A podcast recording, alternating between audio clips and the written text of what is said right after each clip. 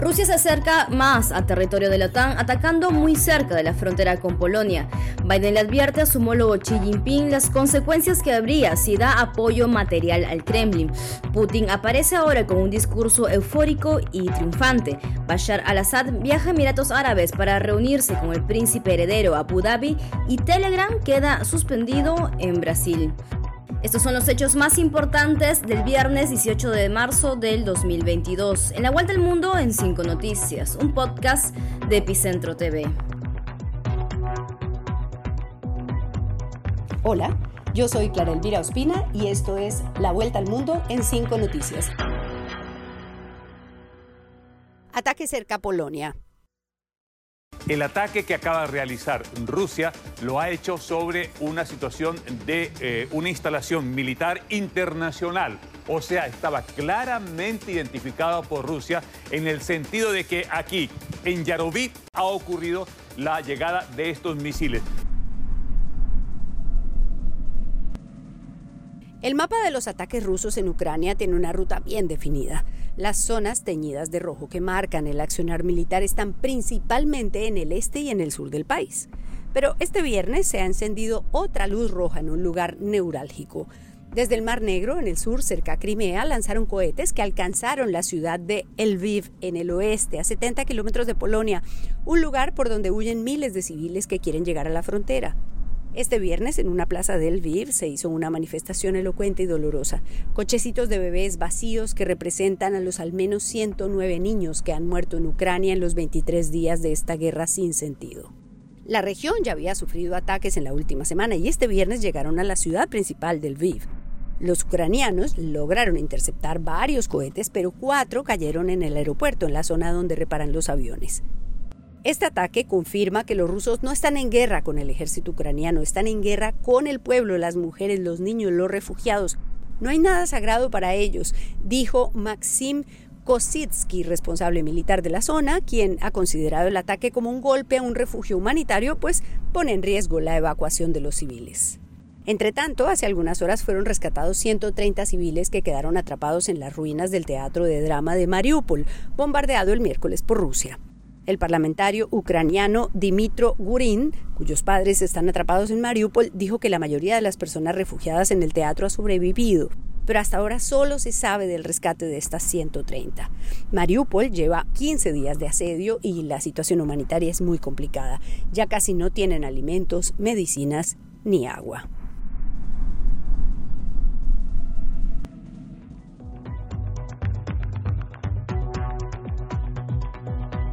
Advertencia a China.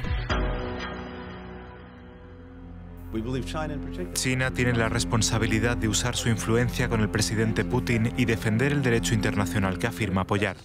En lugar de eso parece que se mueve en sentido contrario, rehusando condenar esta agresión al tiempo que intenta mostrarse como un árbitro neutral.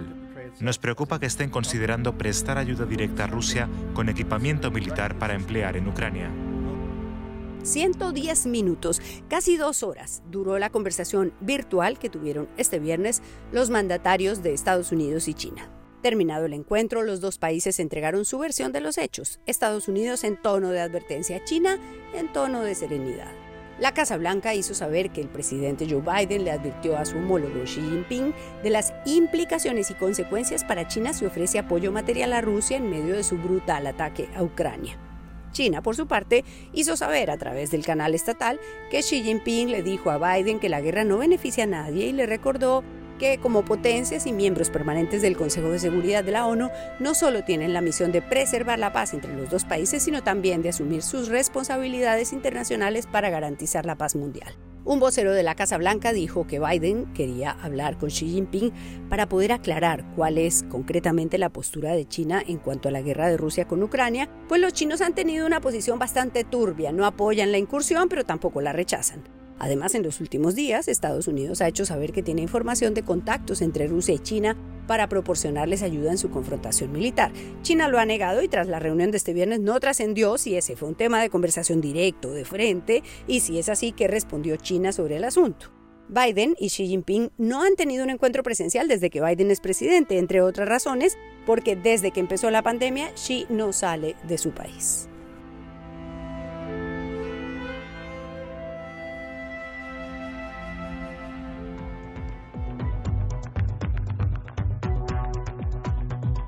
La ira a la euforia. El presidente ruso ha defendido este viernes ante más de 100.000 simpatizantes la invasión de Ucrania como un acto de salvación ante un genocidio en Donetsk y Lugansk. Según ha declarado Putin, la razón principal de esta operación especial es la de ahorrar sufrimiento a la gente y de evitar este genocidio contra la población del este de Ucrania. El presidente ruso Vladimir Putin vive con sus emociones como en una montaña rusa, nunca mejor dicho. El miércoles apareció enojado, gritando, apuntando a traidores y quintacolumnistas. El jueves en la noche se presentó en el estadio en donde sucedió la clausura del Mundial de Fútbol de 2018. Estaba exultante, en aire de triunfo y sacrificio. Era un acto organizado para conmemorar los ocho años de la anexión de Crimea. El estadio tiene capacidad para 81 mil espectadores y estaba lleno a reventar. Afuera del recinto también había personas viendo el discurso de Putin en una pantalla gigante que fue una encendida defensa de su operación militar especial en Ucrania, su guerra que según él es para liberar al oprimido pueblo ucraniano. El objetivo principal de la operación militar en Donbass y Ucrania ha sido liberar a la población del genocidio, dijo Putin, y aseguró que no hay amor mayor que dar el alma por los amigos. Dijo que en Ucrania los militares se cubren unos a otros. No habíamos tenido esta unidad desde hace mucho tiempo. Tiene gracia que ahora hable de unidad cuando 24 horas antes había hablado de traiciones, de gente que vive en Rusia pero tiene la cabeza en Occidente.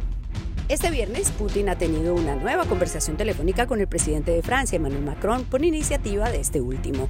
Putin, que ha sido calificado como criminal de guerra en esta semana, denunció ante Macron que quien está cometiendo crímenes de guerra es Ucrania. Dijo que sus fuerzas militares hacen todo lo posible para salvar vidas de civiles y que han puesto la mejor voluntad para habilitar corredores humanitarios. Macron, por su parte, ha instado a Putin a cesar el asedio contra el puerto de Mariupol, severamente castigado por los bombardeos rusos, y ha pedido que haya un mecanismo de verificación de la protección de los civiles. Además, le ha insistido en la urgencia de pactar un alto al fuego.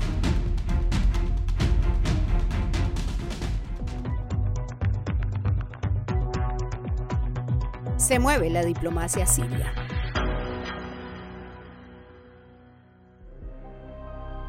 Unos comicios en un país en guerra, en donde su gobernante ha masacrado a la población civil y la oposición no tiene oportunidad alguna dentro del régimen. De acuerdo con la constitución siria, el periodo presidencial es de siete años, con lo cual Bashar al-Assad está cumpliendo tres mandatos presidenciales en Damasco y se apresta para un cuarto. Bashar al-Assad, el autócrata sirio reelegido con el 95,6% de los votos en 2021, se ha lanzado a la ofensiva diplomática. Este viernes hizo su primer viaje de relacionamiento desde 2011, cuando estalló la primavera árabe. Al-Assad estuvo en Emiratos Árabes Unidos, en donde se reunió con el mandatario de facto, el príncipe heredero de Abu Dhabi, Mohammed bin Zayed, con quien habló de estrechar lazos de amistad y retomar proyectos. Las relaciones entre Siria y Emiratos Árabes estuvieron rotas desde 2012 hasta 2018. Como se recuerda, Assad reprimió violentamente las protestas contra su régimen en 2011 cuando cumplía 11 años en el poder y no solo se mantuvo en el cargo, sino que fue reelegido en 2014 y en 2021 en elecciones que claramente la comunidad internacional ve como una farsa. En los últimos meses, otros países de la región han llevado a cabo pequeños gestos hacia una normalización de relaciones con Damasco. En octubre, el rey Abdallah II de Jordania habló con al-Assad y también hubo algunas conversaciones con Arabia Saudita para intentar reanudar las relaciones rotas desde hace 10 años. Siria ha retomado protagonismo en este momento por su cercanía con Rusia. Además, Putin fue clave para ayudar a al-Assad a sostenerse en los momentos más difíciles de la primavera árabe. Siria tiene otra estrecha conexión con la guerra en Ucrania. Muchos de los refugiados que huyen de la guerra en Ucrania son sirios que habían huido de su país y que ahora vuelven a vivir la pesadilla.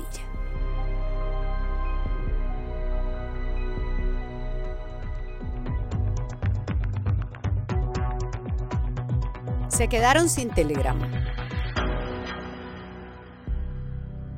e bloqueou o aplicativo de mensagens Telegram en todo o Brasil. Un juez federal ha tomado una decisión histórica en Brasil. Ordenó el bloqueo de la plataforma Telegram en todo el país porque no hace nada para combatir la desinformación a través de la red. El juez Alexandre de Moraes afirmó que la plataforma dejó de atender órdenes judiciales en varias ocasiones y determinó la suspensión completa e integral del funcionamiento de Telegram en Brasil. La popular plataforma está instalada en el 53% de los celulares del país, según el Tribunal Superior Electoral. Esto ha ocurrido en el contexto de la campaña presidencial en ese país. Telegram ha pasado a ser el principal medio de mensajería utilizado por el presidente candidato Jair Bolsonaro y los grupos de ultraderecha que lo apoyan, que comenzaron a migrar hacia ese servicio después de que muchos de sus contenidos fueron bloqueados en otras plataformas por mentirosos u ofensivos. Telegram jugó con la justicia. En repetidas ocasiones se negaron a cumplir con los pedidos de información de los jueces y no asistieron a las reuniones convocadas por el Tribunal Supremo Electoral para buscar estrategias conjuntas para luchar contra la desinformación. Entre otras cosas, Telegram se negó a bloquear los perfiles relacionados con el bloguero bolsonarista Alan Dos Santos, investigado por difundir desinformación y también por la falta de colaboración en casos de abuso sexual de menores y pornografía infantil. En su fallo de este viernes, el juez pidió a las empresas Apple y Google en Brasil y a los proveedores de Internet que en un plazo de cinco días adopten mecanismos para hacer inviable el uso de la aplicación en todo el país.